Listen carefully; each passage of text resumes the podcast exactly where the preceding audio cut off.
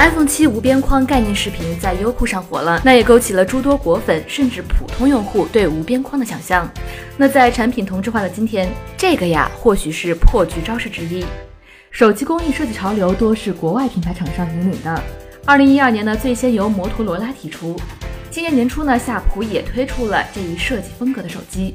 尽管还存在诸多问题，但是同样在业内引起巨大反响。国内手机方面，中兴、酷派等大品牌厂商都在加速这方面的研发。那种种迹象也表明，无边框设计正在向我们走近。二零一五年或将成为一大亮点、热点。今天的每日科技试点，默然和你一起来关注：无边框是谈设计讲情怀，还是拼参数？每日科技视点，每日科技试点，关注信息科技的点点滴滴。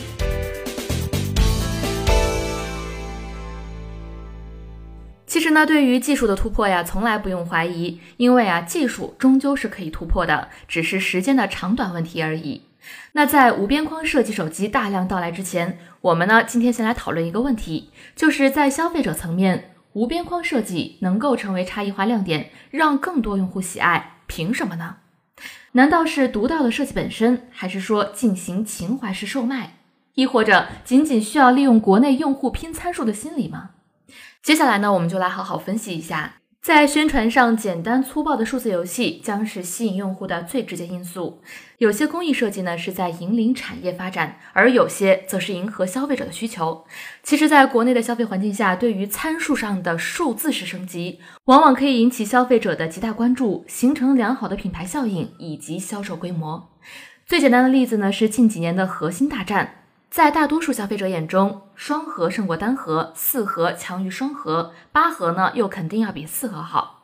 这个呀就是一种简单粗暴的思维模式，不会考虑核心只是影响性能的因素之一，也不会考虑核心的数量增加是否真的带来了性能的提升。同样，主流屏幕尺寸呢从三点五英寸发展到五点五英寸，这个呢也是个概念。无边框虽然是一种设计，但是在国内呀，却可以转化为配置参数进行数字式宣传。这个参数呢，就是很多人关注的屏占比。随着屏幕尺寸的变大，屏占比呢也随着增大。那我们来举个例子：四英寸的 iPhone 五 S 屏占比百分之六十点八，而四点七英寸的 iPhone 六屏占比百分之六十五点八一，而五点五英寸的 iPhone 六 Plus 占比为百分之六十七点八。即使呢是相同的尺寸，诸多厂商呀也在追逐更高的屏占比。当前做到百分之七十以上的，需要一定的设计能力；而做到百分之一百及无边框全屏幕，那从宣传的角度来说，也可以作为一个很大的噱头来吸引用户。第二点呢，就是突破牢笼，更加自由的情怀引导也是必不可少的。其实呀，无边框设计呢是可以谈情怀的，着眼点呢不在于突破框架。没有边边框框，没有束缚，体现一种自由的无边界的状态。体制内的人呢，现在太多，无论是在工作上还是在生活上，很多时候呀，自由对我们来说，则是一种奢侈品，想得而不可得。那从这种情形来看，贩卖情怀呀，绝对是一记好招。互联网品牌手机催生的情怀式影响，一段时间以来深得人心。比如说小米的最美好的事情。经历的不忘初心，以及锤子的认真，而且呢，这些都起到了一定的作用。情怀或者故事已经在某种程度上可以算作是产品的附件值，可以提升产品的品牌溢价。不过呢，随着情怀被滥用，相关的配套服务不到位，情怀已经被玩坏的质疑声也越来越多。所以呢，在玩情怀牌的时候，除了讲好故事，产品质量不能差，相关营销的举措不能落下。否则呢，情怀就变成了假情怀，纯忽悠，加分项瞬间就变成了减分的。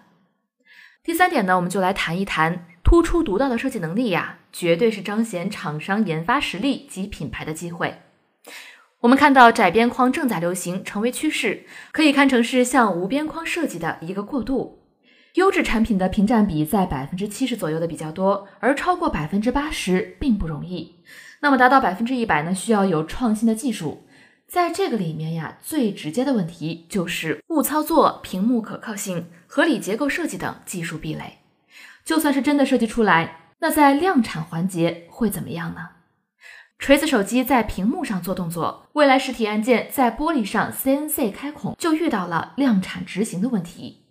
那如果哪家厂商真的推出了无边框设计产品，并形成了量产，那么它的工业设计能力、生产执行能力都达到了一定的水平，将会有专利的积累以及行业的认可。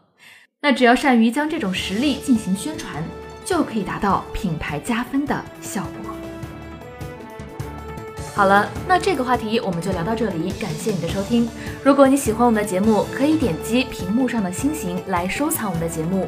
默然在声波的这边也非常感谢您的关注，你的观点、意见和建议都可以通过微信公众账号“直播互联网”来和默然联络。每日科技视点，每天不见不散。